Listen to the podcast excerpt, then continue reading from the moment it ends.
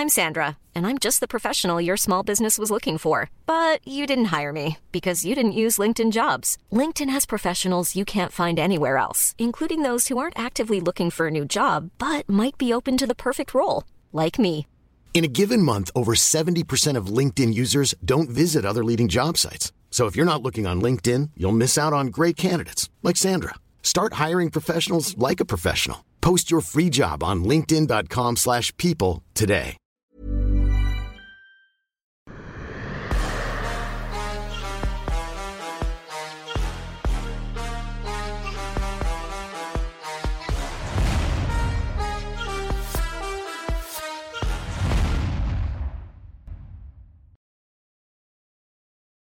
Bonjour à toutes et à tous, bienvenue dans King Energy, le King de retour de vacances parce que oui, le programme s'annonce particulièrement chargé pour cette reprise.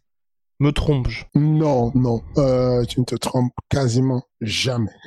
Oh waouh Euh, écoute, euh, on est rentré, on est, on est rentré de, on a donné ce qu'il fallait donner aux familles pour qu'elles soient un peu, qu'il y ait quand même une petite coupure sur l'année et qu'on puisse partager le temps avec les, voilà, les différentes familles. euh. Nous sommes revenus et ça travaille très fort pour le 3 septembre avec euh, Taylor, Nasruddin et Cyril. Et puis euh, pour le 2 septembre avec euh, Ares. Voilà, ça va être chargé comme tu as dit. T'as raison. Et ben voilà pour un mois de septembre une ren- rentrée qui s'annonce particulièrement chargée donc pour Ares, mais aussi pour l'UFC. Fernand, là on va revenir sur les actualités du moment, à commencer par toujours hein, cette espèce de serpent de mer qui est l'UFC Afrique pour, pour euh, l'organisation, donc c'est Dana White qui, avait qui a été interviewé par GQ Sports, et donc on lui a posé la question sur un UFC Afrique, est-ce que ça allait se dérouler? Et il a répondu positivement, définitivement que ça allait avoir lieu, avoir lieu, mais toujours pas de date. Est-ce que toi, t'y crois ou tu te dis que c'est un peu de la com de la part de Nawed qui mine de rien aujourd'hui avec Francis, avec Kamaru Usman, avec Israël Essania, il a des représentants du continent, mais c'est vrai qu'on n'a pas l'impression qu'il y ait de matérialisation pour cet événement-là. Et ce n'est pas si facile que ça à matérialiser. Je pense que c'est pas de la com. Je pense qu'ils Euh, sachant que toi, faire. oui, je, je permets de le dire, hein, t'as organisé Ares 1 au Sénégal, donc en Afrique, donc tu sais aussi comment ça peut se passer un événement international sur place. C'est ça. On a même organisé à moitié Ares 3 en Afrique du Sud. Toute la carte FAT 4 a été fait, salle réservée, hôtel réservé, matériel euh, déplacé, et puis finalement le Covid est arrivé et nous a stoppés. Euh, ce n'est pas facile de, de, de faire ces déplacements-là sur, sur un nouveau continent comme l'Afrique. Je pense que ce serait pour Dana White une euh, comment dire un manque à gagner que de ne pas aller en Afrique. C'est pour son intérêt. Il n'a pas il n'a pas intérêt à mitonner en disant je vais faire l'Afrique mais je ne fais pas l'Afrique. Je pense qu'il a vraiment intérêt à le faire. Euh, ça prend du temps, ça prend de ils ont déjà prospecté sûrement, ils savent déjà où ils vont aller. Certainement pour moi l'Afrique du Sud, ça m'étonnerait qu'ils puissent aujourd'hui aller au Nigeria ou au Cameroun. Euh, parce que il faut une certaine culture. La fédération camerounaise des MMA, par exemple, se, fait du très bon boulot, s'acharne à faire du bon boulot, mais ça reste ce, euh, le public n'est pas encore assez euh, éduqué à acheter euh, le ticket pour aller regarder des, des, des matchs de MMA de la même manière qu'ils vont regarder un concert, par exemple. Alors qu'en Afrique du Sud, l'EFC a fait un très bon boulot depuis très longtemps. Il y a plein de petites organisations satellites en Afrique du Sud, mais il y a l'EFC qui a fait un gros boulot. C'est d'ailleurs pour ça que moi, j'avais été attiré par l'Afrique du Sud et que Ares 3, après la Belgique, on allait en Afrique du Sud. Parce que, euh, encore une fois de plus, on est obligé d'avoir une vision entrepreneuriale. Euh, mon cœur peut être au Cameroun, mais il y a toujours euh, ce truc d'essayer de dire concrètement où est-ce qu'en ce moment on peut rentabiliser une salle de 5000 places, de 7000 places. C'est en Afrique du Sud qu'on peut rentabiliser ça sur le MMA parce que l'écosystème est prêt. Les sponsors vous suivent là-bas. Les, euh, les partenaires vous suivent, la télévision vous suit. Il y a, il y a quasiment hein, tout qui est déjà préparé. Bah, c'est, c'est, c'est, ma devinette pour, euh, pour le pays qui pourrait être le pays d'accueil. Maintenant, euh, je ne suis pas sûr que je, n'ai pas les mêmes moyens que l'UFC. L'UFC pourrait décider de fabriquer son écosystème euh, à Yaoundé ou à Abuja et fabriquer son écosystème et tout se passerait comme ils veulent. Parce qu'ils ont les moyens de le faire. Euh, même si le public ne suit pas, ils peuvent le faire même à pète, c'est pas un problème. Ma devinette, en tout cas, enfin, mon, mon, mon, mon petit, mon, ma stratégie, mon petit sens de stratégie me dit qu'ils vont aller d'abord en Afrique du Sud et que peu importe que ce soit en Afrique du Sud, on a une très grosse population du Nigeria en Afrique du Sud, on a une très grosse population camerounaise en Afrique du Sud, on a le, la passerelle et, le, et les transports entre ces pays et puis l'Afrique du Sud qui est relativement facile. Les Africains savent déjà le faire. Et donc, du coup, ça veut dire qu'on pourra avoir un gros événement euh, sur ce pays-là. Je, je, je, je vois mal euh, aller euh, euh, tout de suite directement dans les pays concernés, par exemple le Nigeria. Je les vois mal tout de suite se poser là-bas. Je hmm. ne suis pas sûr qu'en termes de, martialement parlant, en termes d'événementiel, que euh, le public suive. Les infrastructures sont là. L'Afrique est, très bien développée de ce côté. Les gens se trompent beaucoup pour la, sur la vision qu'ils ont euh, de ce qui se passe réellement en Afrique actuellement en termes d'organisation. Euh, vous avez qu'à aller chercher les conseils qui s'organisent en Afrique. Vous allez voir que c'est impressionnant. En termes d'événementiel, on sait faire. Le véritable problème, c'est est-ce que le public va suivre? Euh, L'UFC a pris du temps à arriver en France, histoire de construire un peu ce qui s'est passé. Et puis, il y a eu des nationaux français qui sont allés combattre. Nassourdine, Cyril Gann, euh, Manon Fioro, euh, Benoît Saint-Denis. Ces personnes sont allées combattre à l'étranger et ont ramené, bien entendu, je n'oublie pas tout le passé, hein, tout ce qui sont arrivés un peu, un peu avant eux, euh, toute l'ancienne génération qui ont fait l'UFC aussi et, qui ont, qui ont tiré cette, euh, cette couverture vers la France. Mais c'est la source de tout ça qui pousse que on ait construit une certaine euh, nappe qui puisse permettre au MMA euh, à l'UFC de pouvoir vendre en moins de 10 minutes 20 000 places. Bah, c'est ce qu'on va rechercher. Quel est le pays africain qui pourrait vendre euh, 15 000 places en 10 minutes? C'est ce qu'on va rechercher. C'est, c'est, pas, on va pas se concentrer juste sur les origines des athlètes, mais aussi sur la population qui peut tout de suite remplir la salle. Et puis forcément, l'Afrique du Sud a déjà une expérience avec d'autres organisations américaines, comme la NBA par exemple. On va passer, vous le savez, il y aura des questions, il y a une partie questions, une partie actualité dans King Energy, mais là, il y a une question. Vous pouvez les poser dans l'espace commentaire sur YouTube. Qui fait référence à l'actualité, c'est la semaine passée, un certain Bonical a impressionné tout le monde au Dana White Contender Series, puisque oui, il s'est imposé par soumission en moins d'une minute, mais non, il n'a pas validé son ticket pour l'UFC, c'est une première dans l'histoire. Dana White a dit, on va le refaire combattre une nouvelle fois, donc il va combattre en septembre prochain. Et donc, la question de Sly Bolo, c'était dans la catégorie nationale, on s'inquiète déjà de Bonical, point d'interrogation, parce que ce monsieur selon Fernand, a peut-être le full package euh, Il faut, il faut, il faut euh, s'inquiéter. C'est une alerte, c'est un vrai drapeau rouge.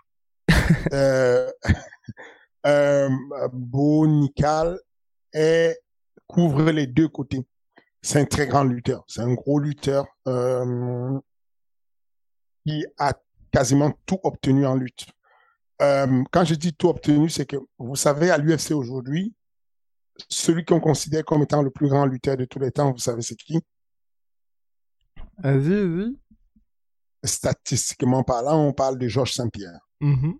C'est que il y a, y, a, y a Habib qui, techniquement sur le terrain, montre qu'il sait lutter mieux que Georges Saint-Pierre. Il n'y a aucun problème.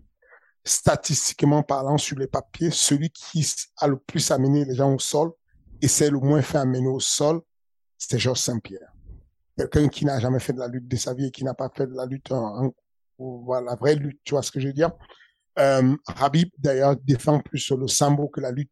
En gros, il aime beaucoup mieux l'école du sambo que l'école de la lutte elle-même. Donc, il y a des lutteurs qui sont des lutteurs bons, on va dire. Quel est le meilleur lutteur? C'est que, par exemple, en judo, on va dire, quel est le meilleur judoka qui ait jamais foulé l'UFC. Et on va vous parler des mm carrières parisiennes. Si on parle des lutteurs, on va dire, oh, oh, si on parle de quel est le lutteur, comme elle est la judokate quel est le judoka le mieux capé au monde qui est foulé les pieds de l'UFC, on va vous parler de Ronda Rousey ou on va vous parler de euh, Harrison qui est au PFL en termes de si on prend le monde entier. En gros, ce que j'essaie de vous dire, c'est qu'il y a ceux qui ont les médailles et qui sont très bons, comme euh, euh, comme euh, Henry Seudo, Mhm. et il y a ceux qui sont juste très bons en lutte et qui ont compris comment lutter et mieux lutter. Georges Saint-Pierre est arrivé, c'était un karatéka, il savait pas lutter. Il a appris à défendre la lutte. Ensuite, il s'est dit, bon, maintenant que je suis bon en défense de lutte, je vais peut-être apprendre les timings pour essayer de scorer les, les, les points en lutte. Et il est devenu l'un des meilleurs lutteurs statistiquement parlant. Beau, euh, Nikal fait les deux. Ce petit a été trois fois NCAA. Ça veut dire qu'aux États-Unis, il a été champion national de lutte trois fois. Ça veut dire, si on considère que la- le- les Américains sont sur le podium de la lutte souvent et que probablement ils sont deuxième ou troisième sur le podium, Mhm. Ouais. on peut considérer que Beau a été un champion du monde trois fois. Ou en tout cas, il a fait le podium mondial trois fois. Il a été champion des U23. Euh, Donc, la lutte à moins de 23 ans. Aujourd'hui, ce jeune a 20 26 ans. On vous parle d'un jeune qui a 26 ans. Il rentre au contender série. Il a 26 ans. Il a deux combats en amateur, deux combats en professionnel. Il les a tous gagnés. Tout le temps au premier round. Il a même fait un combat dans une organisation de Masvidal, juste avant de rentrer à l'UFC, où il a mis l'un des plus beaux KO venu d'un lutteur. Le mec est extrêmement dominant en lutte, mais il a mis un combo foudroyant et il a couché le mec, mais avec une certitude imparable. Il a, il s'entraîne dans une salle où il y a, euh, où il, y a un coach qui est aussi un, un boxeur de très haut niveau, qui boxe au truc de, qui boxe à un très bon niveau national aux États-Unis et qui, lui, le prépare, lui en boxe, et lui, le prépare en lutte. C'est- un combo magique. Et, et ces deux-là font quelque chose de phénoménal. Mais en tout cas, Bonical pourrait, s'il le voulait, amener qui il veut au sol quand il veut. C'est- C'est c'est que il y a peu de personnes avec lesquelles je, je pourrais dire avec certitude qui peut amener au sol, qui peuvent amener au sol Nassoudine Imavov. S- Là, tout de suite, si Beau veut amener Nassoudine Imavov au sol, il amène au sol. Il a, quand je vous dis qu'il a eu, il a été euh, NCA, quand je vous dis par exemple qu'il a été U23, euh, les championnats qu'il a fait, il les a fait à 92 kilos. Ah, c'est que le mec, il est plein déjà. Et c'est un mec qui, depuis 5 ans, quand il a 5, depuis 5 ans, il lutte. Ça veut dire qu'il y a la compétence, l'expérience du, du, du Muay Thai, l'expérience de la boxe, l'expérience de, et il y a ce qu'on appelle l'expérience de la compétition. Bonical a l'expérience de la compétition. Ça fait juste 20 ans que ce gosse sait perdre le poids. Il sait aller à la compétition. Il sait prendre le bus, prendre l'avion, être concentré. Il sait être bon dans l'état d'esprit de la compétition. Il n'a pas de panique. Récemment, il a fait une, compétition où son adversaire n'était pas au poids. Et donc, il arrive, son adversaire n'est pas au poids, et il dit, pour moi, c'est un manque de respect, c'est un professionnel. Je ne sais pas comment on fait pour faire ça. Ça fait 20 ans, j'ai jamais perdu, j'ai jamais loupé mon point de poids. Je suis toujours au poids. C'est une école de vie pour moi. Il est sûr de lui. Il parle bien. Il ne parle pas trop. Il parle bien. Il a la certitude qu'il va take over. Il dit, je suis là actuellement hors de l'UFC le meilleur prospect qui existe au monde. Je sais que dans quelques années, on va take over. J'ai créé une, popula une population, une fanbase énorme sur la lutte. Cette fanbase me suit au MMA et je sais que bientôt, on va tout éclater. Donc, est-ce qu'il est capable de mettre en danger Nassoudine aujourd'hui euh, sur le MMA complètement? C'est compliqué à dire. C'est un excellent grappeur. Son dernier combat, il, attaque une guillotine. Une guillotine à mot de Mackenzie. Celle qu'avait fait euh, John Jones sur euh, Machida. Le gars modifie la tête, change la tête et il ne peut pas continuer sa guillotine. Il va la modifier en une seconde, il tourne, il prend le dos, il va l'étrangler. C'est un excellent grappeur. C'est ce qui se fait de mieux sur le papier en lutte actuellement. Là, sur le papier en lutte, quand tu as Henry Cejudo à l'extérieur, c'est le meilleur lutteur sur le papier tout de suite. Quand on a d'ici Cormier, or, je suis, John Jones a été NCA champion national une fois. Le reste, ce qu'il y a là actuellement, Beau Mikal est le meilleur lutteur qui ait jamais foulé le tapis d'un truc de MMA de nos jours, du vivant. Tu ajoutes à ça son niveau euh, de boxe qui est en train d'évoluer à une vitesse incroyable. Tu ajoutes à ça sa manière de communiquer, son style, c'est un problème. Ok, et pour toi, donc là à l'instant T, un Bonica les Dana White Contender Series, quelle est la, pas quelle est la limite, mais jusqu'où peut-il aller? Est-ce que toi tu es en train de te dire là, on a vraiment quelqu'un qui sportivement peut atteindre les sommets et rapidement surtout? Il va atteindre les sommets. Pour, pour être tout à fait honnête avec vous, j'essaie de le signer sur Arrest de toutes mes forces il, est, dangereusement bon. Le véritable problème, c'est qu'il sait qu'il est bon. Et du coup, euh, comme il sait qu'il est bon, il ne veut rien d'autre que l'UFC. Il ne veut rien d'autre que l'UFC. Il, le sait qu'il est fait pour ça. Il le sait qu'il est vraiment bon. Et, euh, et euh, c'est le seul mec en MMA que je pense qu'il peut, là, tout de suite, faire tomber Ousmane Kamaro quand il veut. S'il veut que Ousmane tombe, il le fait tomber. Ce qui, est énorme. Ce qui est ah, énorme. Il y, a, il y a peu de personnes sur la planète qui peuvent faire tomber. Je pense qu'ils sont. Il y a peu de personnes du même poids que Ousmane sur la planète qui peuvent faire tomber Kamaro Ousmane. Il y a très peu de personnes. Et le point commun de toutes ces personnes-là, c'est qu'elles ne savent pas quoi faire quand elles sont arrivées au sol. Pour avoir le niveau de faire tomber Ousmane Camaro, il faut qu'on soit complètement unidimensionnel et qu'on ait fait la lutte toute sa vie. Qu'on soit un champion du monde de lutte, qu'on soit un champion olympique de lutte, qu'on fasse que la lutte. Mais il y a un mec qui est capable de faire tomber Ousmane et aussi de l'étrangler s'il faut l'étrangler. Est-ce que tu comprends ce que je veux dire? Il peut le faire tomber quand il veut, et il peut l'étrangler parce qu'il sait ce qui se passe au sol. Et debout, c'est pas une merguez. C'est un problème. C'est que si jamais il signe à l'UFC tout de suite, la hype qui va avec, elle est monstrueuse. Vous ne vous rendez pas compte. Le, le transfert d'habilité motrice oblige les personnes très bonnes dans un domaine à rester très bons dans un domaine et être moins bons dans les autres domaines de combat il a réussi à faire ce qu'il y a de, de premium et d'excellence dans ce qui est la lutte, tout en continuant à développer son MMA, à boxer, à lutter, à étrangler les gens, à soumettre les gens. C'est un vrai problème. À 26 ans, entrer avec un, background de lutteur de ce niveau, de ce pedigree, c'est un vrai problème. Mais c'est vraiment, c'est le futur. Et dans ce cas, Fernand, du coup, je vais te poser la question différemment.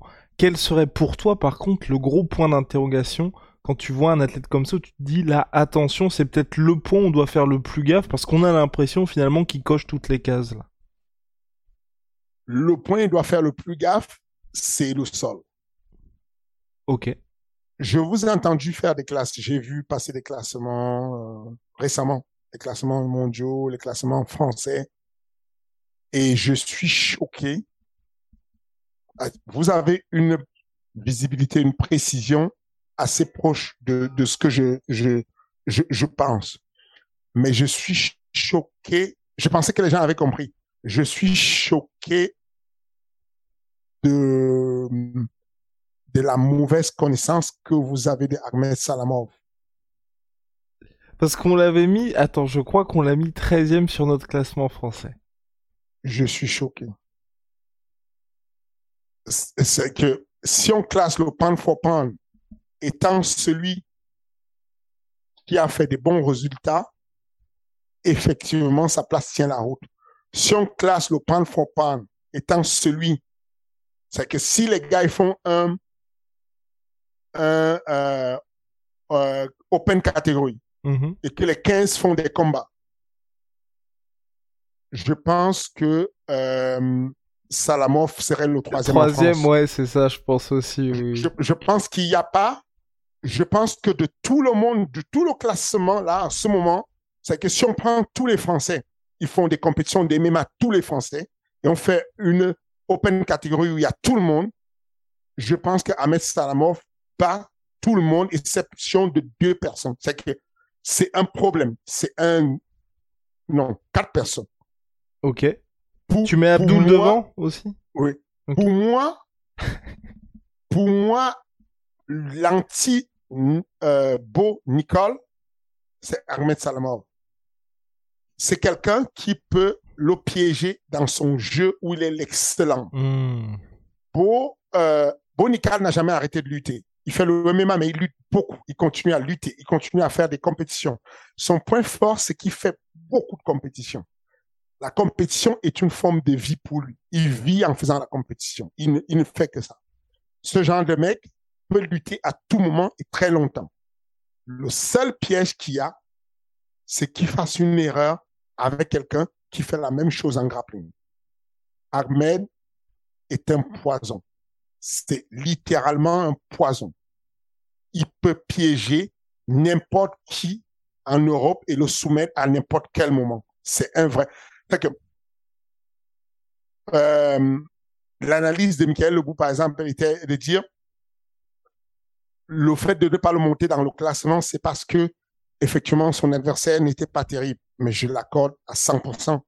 Je dis simplement que il y a ceux qui le connaissent pas, il y a ceux qui le connaissent. Ceux qui connaissent Ahmed, qui ont croisé le fer avec lui dans les salles de sport, peu importe les salles de sport, savent que c'est un vrai problème. C'est un gros danger.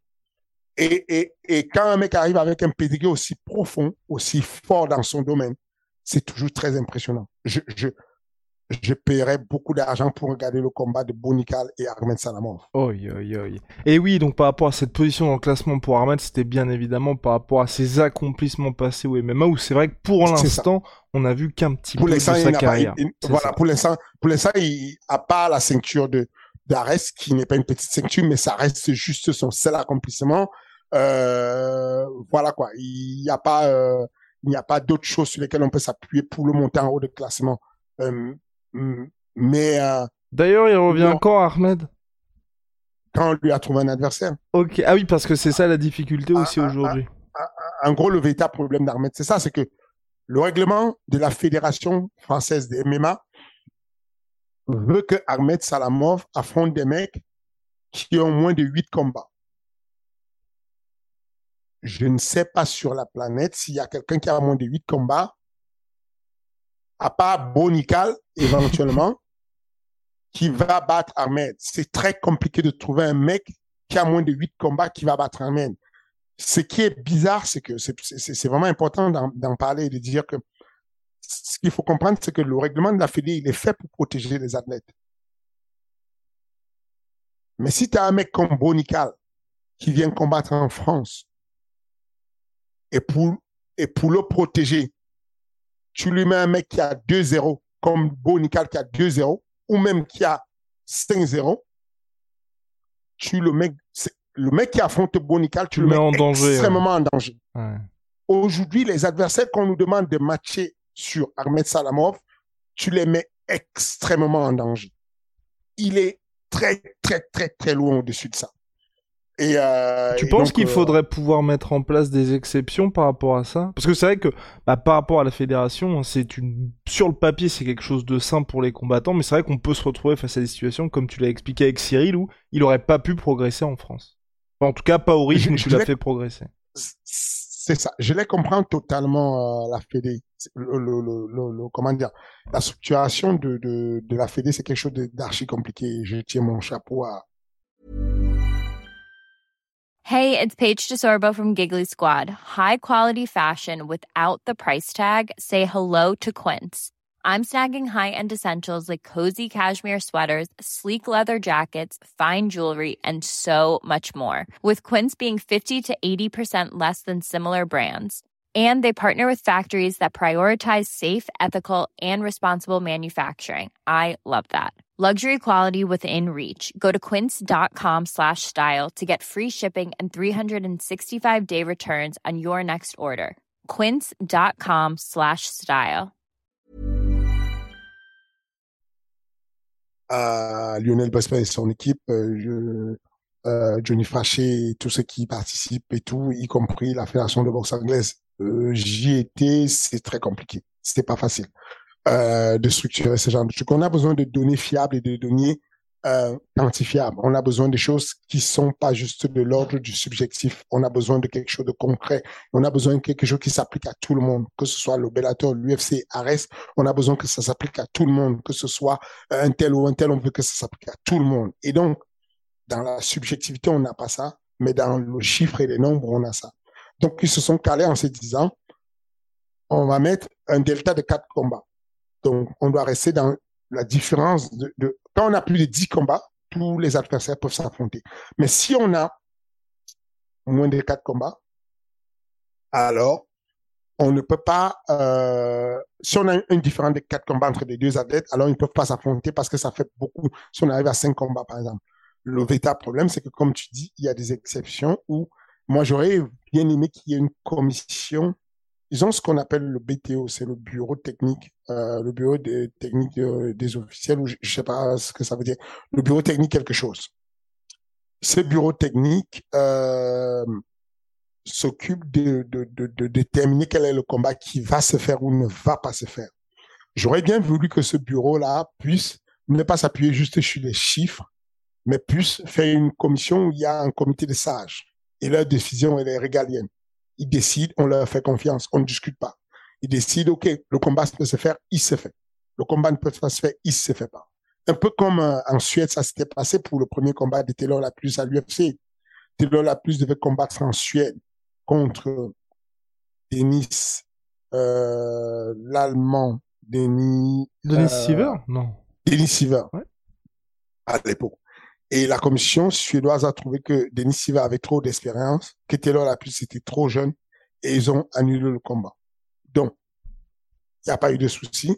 Le combat a été reporté et Taylor a affronté un Taïwanais qui avait à peu près son âge et à peu près le même niveau d'expérience. Et, ça a continué. Donc aujourd'hui, euh, ce que j'aimerais, c'est que la fédération, euh, la FMMAF, puisse avoir cette commission-là qui à euh, des personnes qui décident. Et puis bon, l'inconvénient, c'est que s'ils ont décidé, ils ont décidé, tu peux rien dire. C'est leur décision, elle est souveraine et régalienne.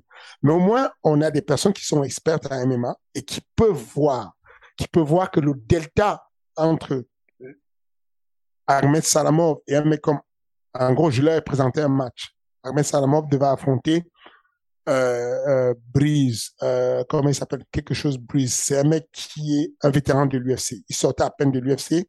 Il avait 14 combats. Ahmed avait 3 combats. Ce combat, pour moi, celui qui était en danger, c'était Tom Breeze. La fédération a refusé le combat. Je trouve que ces mecs connaissent le MMA. Franchement, les mecs composent le bureau, le, le, le BTO connaissent le MMA. S'ils prennent de manière euh, euh, objective une vidéo et matent la manière dont combat Ahmed Salamov, la manière dont combat Tom Breeze, ils peuvent dire sans risque de se tromper que Ahmed Salamov n'est pas en danger et autoriser le combat. Puisque, in fine, le but, c'est de protéger les gens. Si tu vois que le mec sait se protéger et qu'il va survivre au combat, tu laisses le combat se faire pour développer euh, l'écosystème du MMA en France. C'est aussi ça la force de développement. Le but d'une fédération, c'est de développer la pratique des masses. La pratique des masses arrive parce qu'on réussit à faire des combats qui sont aussi beaux à voir avec des différences sur l'expérience. Quand Srigan a sept combats et qu'il affronte Volkov qui a une quarantaine de combats, c'est beau à voir parce qu'on voit bien qu'il y a un qui ne connaît pas encore, qui n'a pas les vices du métier, qui n'a pas l'expérience, mais qui va imposer son âge, sa condition physique, sa vélocité, son intelligence face à un expert, face à un vieux pescar. Et c'est ça qui, qui nous manque sur la Fédé, sur le BTO, pour qu'on puisse avoir ces équilibres-là.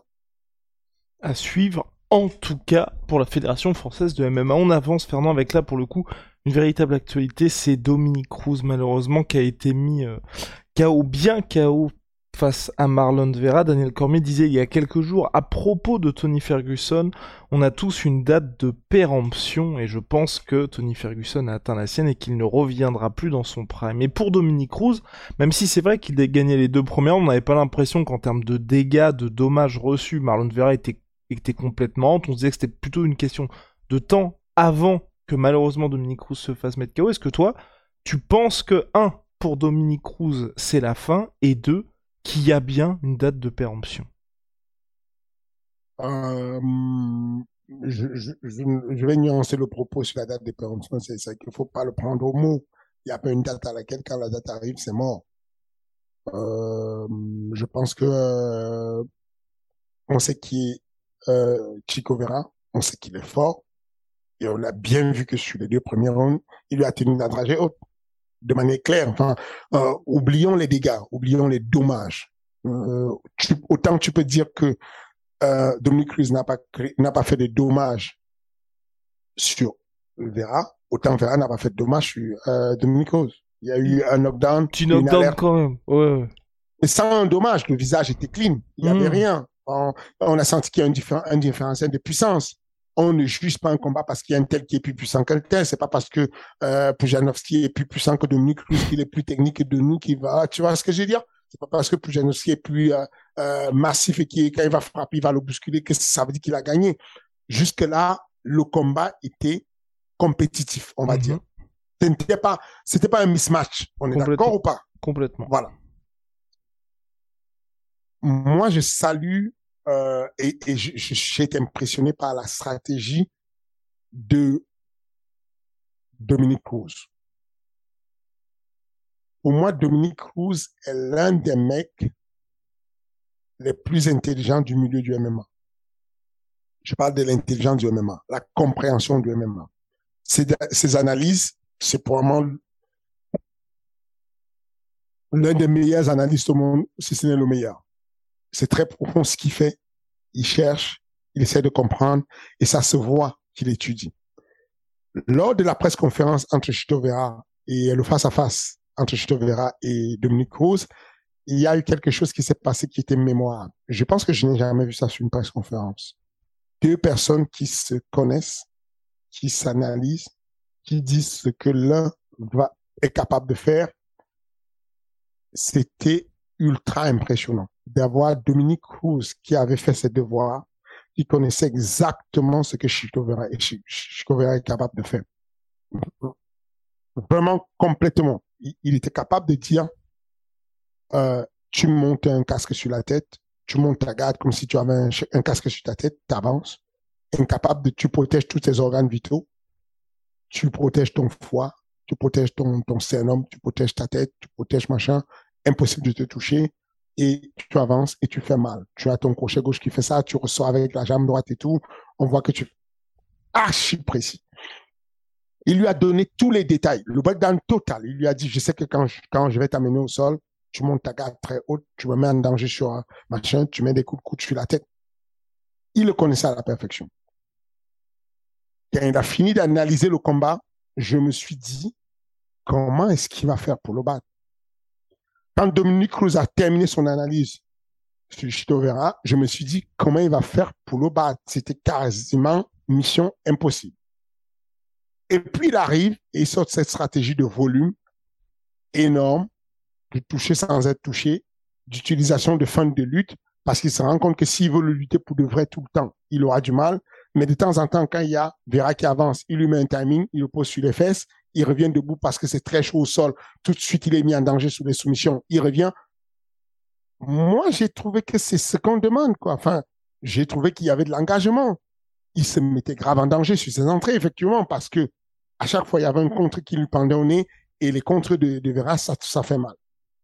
Mais, mais de là à dire qu'il est hors jeu et que c'est fini et qu'il est à date de péremption, de péremption, je trouve que c'est trop, quoi. Enfin, euh, non, date de péremption, c'est dur dans le sens où quand un produit, euh, quand une boîte de conserve est périmée, c'est périmé, c'est fini. Enfin, tu, tu, mmh. tu, mets à la poubelle. Tu vois ce que je veux dire?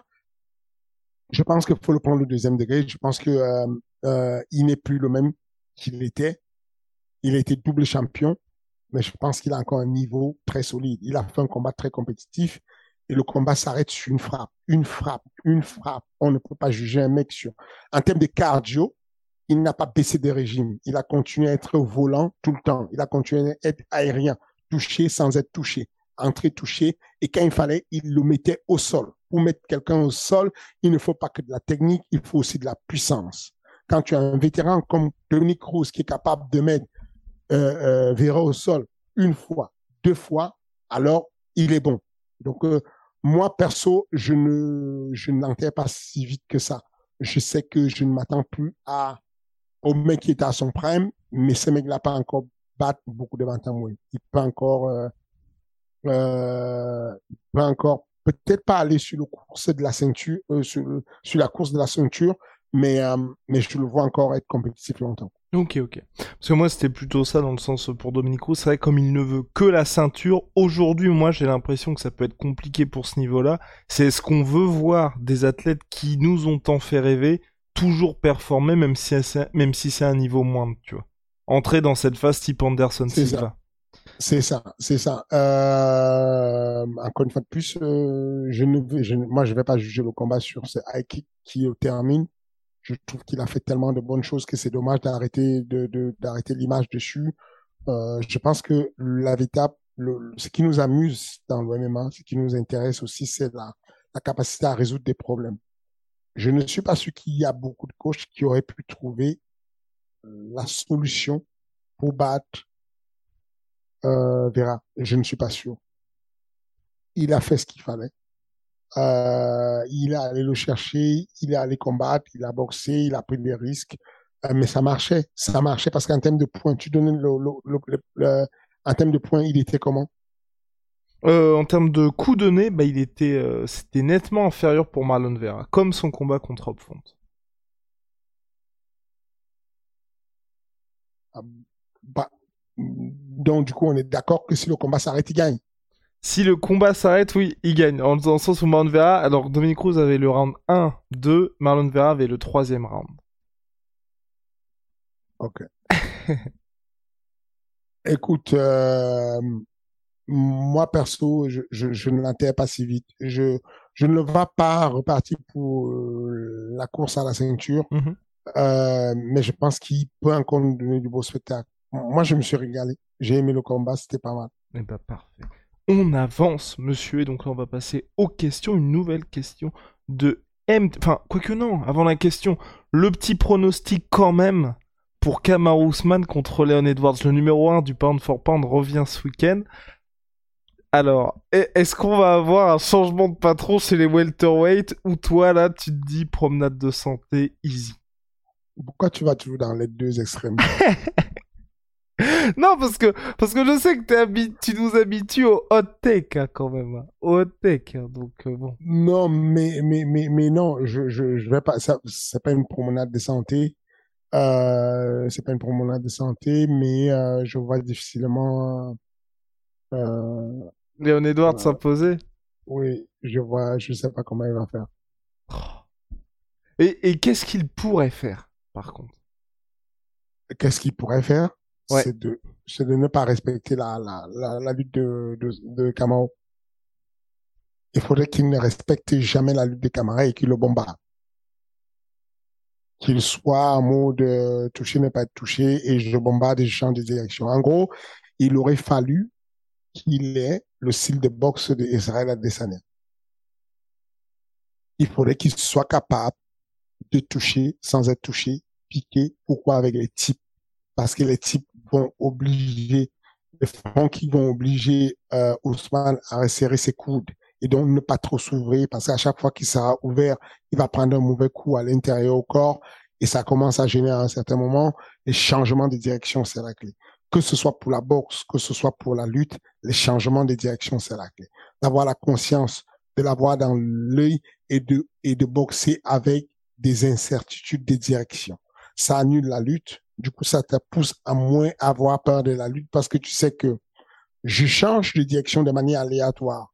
Au moment où le gars va shooter, il sera sur un angle qui est un angle mort ou moi, personnellement, il n'aura pas assez de puissance pour m'amener au sol parce qu'il aura un bout de mon genou et ce ne sera pas assez puissant, je vais pouvoir m'en sortir. S'il y a ça et s'il y a un gros débit, alors il est capable d'aller chercher une, victoire à la décision. Et donc, pronostic final, Kamau Ousmane par quoi? Par KO ou par euh, décision? C'est KO. Ok, quel round? Je, je pense qu'il va le tarter à la, à la, fin du premier round ou bien au deuxième round. Ah ouais, à, à ce point-là, grâce à sa lutte ou? Grâce à sa lutte, je pense qu'il va pas faire de détails. Je pense que là, il a trop fait le beau en boxant, en boxant. Et je sais qu'il va faire croire aux gens qu'il a envie de boxer, mais j'ai l'impression qu'il va arriver, il va l'emballer, il va le poser sur le dos, il va, il va, il va, se mettre à taper, taper, taper, taper. Maintenant, est-ce que, euh, est-ce que, euh, est-ce que l'autre va euh, correctement encaisser, recomposer et se mettre à l'abri pour que ça puisse durer cinq rounds? La question, c'est juste ça. J'ai l'impression qu'on aura un combat qui va se passer au sol avec euh, Camaro dessus en Grand Pound et, et, et euh, comment il s'appelle, Lyon Edouard, qui sera en mode de survie au sol. La question est, est-ce que Lyon Edouard aura des bonnes positions pour pouvoir arriver à la fin du round à chaque fois, ou est-ce qu'il va craquer un moment, à un moment, donné et qu'il va prendre et que est obligé de le protéger, je, je n'en sais rien. Je pense que ça pourrait arriver au deuxième round. Bien. Et place maintenant, et puis tu vois, comme quoi j'avais raison, tu me disais c'est soit un opposé, soit l'autre, toi, je pense qu'il va le tarter au premier round. Alors, avançons. Ah, arrête, toi, tu vois, je te connais, tu vas mettre un gros titre. Fernand Lopez dit qu'il euh, va le tarter au premier round et tout pour, alors que c'est pas, c'est pas exact. Ça, là, effectivement, dit comme ça, ça fait sens unique, tu vois ce que je veux dire. Mais non, je sais pas comment dire. Je pense que debout, Ousmane ne peut pas faire ce qu'il veut. Mhm. je suis d'accord. Ousmane peut mettre des gens KO, mais avec Lyon Edouard, il ne peut pas faire ce qu'il veut debout. C'est compliqué, Lyon Edouard debout. Même au sol, Ousmane, euh, Lyon Edouard n'est pas nul, nul au sol. Tu vois ce que je veux dire? Mais dans le domaine sur lequel Ousmane est dominant, il va dominer. Il va, il va, il va juste le dominer. Réponse dans la nuit de samedi à dimanche à partir de 4h du matin sur RMC Sports. Question donc de MTK, euh, MTK Miam. Pourquoi le judo est si peu représenté? On parle souvent de JJB et lutte, mais jamais de judo. Pourtant, je verrais bien pas mal de techniques efficaces en MMA à haut niveau. Alors, le judo est bien représenté. Moi, je trouve pas que le judo est mal représenté. Je pense juste qu'on on voit moins de techniques de judo parce que le judo est technique, c'est très complexe. La projection de lutte, elle est à la portée de tout le monde. Une projection de judo, c'est complexe à faire. Le, judo a beaucoup de timing. Le judo, euh, les mecs qui ont brillé en judo, euh, comme Caro Parisienne, Parisienne, c'est des mecs qui, euh, bah, ils avaient des, des, petites techniques très belles, pas, pas forcément des, des, des, des grosses, comme, comment dire, des, des, grosses techniques où on charge le mec comme les kataguma et tout, mais non, juste des petits sasaye, des petits euh, koshi, des petits oshi, enfin, ce sont des petits balayages et tout, et c'est ça qui rend l'efficacité du, du, judo finalement. Euh, c'est que, euh, sauf que ces techniques-là dont je parlais, tu ne peux les réussir que si tu es dans le temps, si tu es dans le déplacement, si tu es dans le mouvement, et c'est très difficile à apprendre. Moi, je, je me suis amusé euh, sur ce camp d'entraînement de Sirigan à, à lui, à lui apprendre. Euh, on avait fait venir un poids lourd de, de judo euh, avec un bon niveau euh, pour travailler sur les, les balayages dans le timing de judo, justement. Et euh, c'est pas facile comme apprentissage. C'est que quand tu l'as, tu l'as, c'est archi facile, ça passe tout seul. Mais quand tu ne l'as pas, euh, va essayer de faire un, un ou un Uchimata. Tu vas voir que euh, le grand fauchage, Uchimata, tu vas voir que c'est pas si facile. N'importe qui te compte si tu n'as pas le bon mouvement, si tu ne fais pas la bonne préaction, si tu ne crées pas le déséquilibre. Je, je, je, tire le kimono pour que l'autre vienne sur la pointe des pieds et là il est, il, il, a ce qu'on appelle le, la surface de frottement de ses appuis au sol est tellement fine que tu peux rompre l'équilibre facilement. Donc je pense que la lutte est à la, portée de tout le monde. C'est, vraiment tout le monde qui, tu prends un gros striker, un gros boxer et tout, il apprend à lutter. Je pense que l'efficacité avec laquelle Georges Saint-Pierre, qui n'a jamais fait de la lutte avant, est devenu un bon lutteur, c'est très compliqué d'avoir un mec qui devient un bon judoka dans le judo. Tu ne peux faire le judo que si tu as appris le judo. Hmm. Tu, tu, peux pas, tu peux pas t'improviser et devenir un bon techniquement en judo pendant le MMA. Enfin, c'est très fin le judo. Il y a, j'ai déjà vu euh, euh, Zouak apprendre des techniques de, de, de, de, judo, des mouvements de judo à, à, à Francine Ganou. Je l'ai vu apprendre des mouvements de judo à Cyril Gann, euh, même à, à Taylor Lapulus aussi. Et les gars s'entraînent, mais tu sens que c'est le, c'est le sport où c'est plus comme, laborieux à, à, aller maîtriser le truc. Parce qu'il y a de la finesse il n'y a pas que le truc de bourrinage, je viens, je fais un double leg, je t'arrache, je, je, te, je te slam. C'est, il y a de la finesse, il y a le timing, il y a du timing aussi en lutte, il y a de la volonté de rendre le, la, la, technique efficiente. Mais il y a plus de timing en judo. Si tu le fais une seconde avant, une seconde après, tu as loupé le bon moment pour faire ton balayage. Et, et donc, c'est ça. Mais, mais, mais attention, il y a des personnes qui font briller le judo.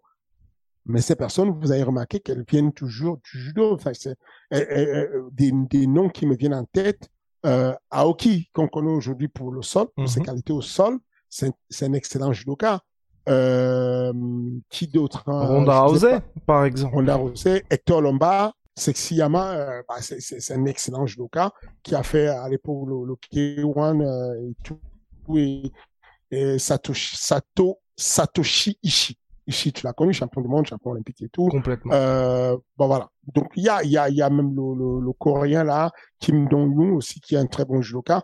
Mais le judoka est bien représenté avec, euh, à l'époque, des mecs comme Fedor Emelianenko, aujourd'hui avec des filles comme Clara, euh, Kayla Harrison, ouais. Kayla Harrison. Et... et... voilà, mais le judo est bien représenté, soyez rassurés. Bien Fernand, on en a terminé pour cette semaine. Petit point sur le pack Ares UFC 2-3 septembre prochain. Apparemment, il y avait des tickets d'or Ares Fighting Championship pour tous ceux qui prenaient leur billet. Est-ce que c'est épuisé? il, il, en reste. Il en reste. Il en reste. Mais quelques-uns seulement. Ne, me demandez pas les places du UFC. Il en reste. Vous allez ici, c'est quoi? Là, là, là, là, là, là, là. C'est quoi sur le...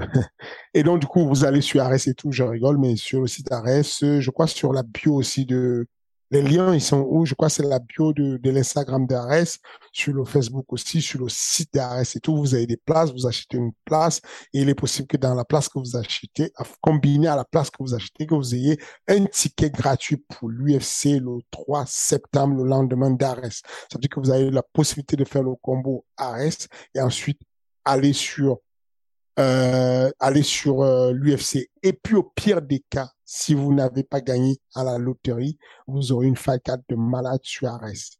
Je vous rappelle que on a resté sur les réseaux connectés ce soir et tout. Vous aurez le, le embedded de la préparation du main event entre Ivana et, et euh, Alexandra Tekena. Alexandra Tekena qui va représenter la France. Elle aura besoin de votre soutien. Euh, ensuite, il y aura la ceinture des poids lourds entre euh, comme Azamat versus Slim Traveski que vous connaissez déjà, euh, un autre poison, un gros lutteur. Euh, et puis, vous aurez le combat qu'on attend tous entre William Gomis versus Aline, Alun Niae à 66 kilos.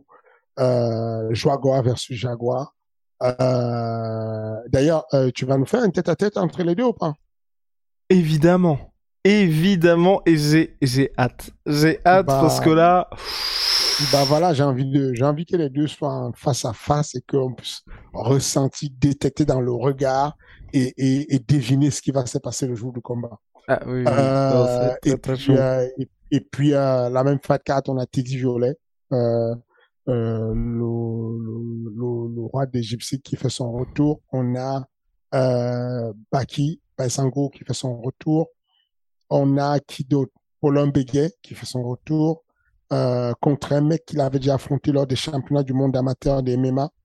Et les deux vont faire un rematch Suarez. Et puis quand même, Demarte Peña contre Mustafa Aida. Absolument. J'allais oublier ce combat. Très gros combat. Très gros combat. Pour le euh, futur de la catégorie euh, Bantam ARS. J'espère vraiment que euh, euh, Mustapha va, euh, va trouver la bonne voie pour transporter le public français. Euh, Complètement. Que ça, enfin, S'il nous fait une très belle performance là, je pense qu'il aura il aura mérité le titre vacant de Bantamweight. Attends, le, le, le combat pour le titre vacant ou le titre vacant? Il aura mérité le combat pour le titre vacant. Tu peux pas avoir le. Tu peux pas avoir le titre sans le combat. Non, mais je sais. Ok, ok, ok. T'as raison. Vaut mieux, vaut mieux donner des précisions. Effectivement, je pense au titre euh, pour la, oui, pour la ceinture. Je pense que euh, ce combat-là, euh, il le gagne. il est, il est parti pour être, pour faire le, le combat pour la, titre de, de de Ares. Et ben voilà, bah les gars, vous avez les infos ici. Ares 8, le 2 septembre, UFC Paris, le 3, quelques tickets d'or encore disponibles, King. À la semaine prochaine.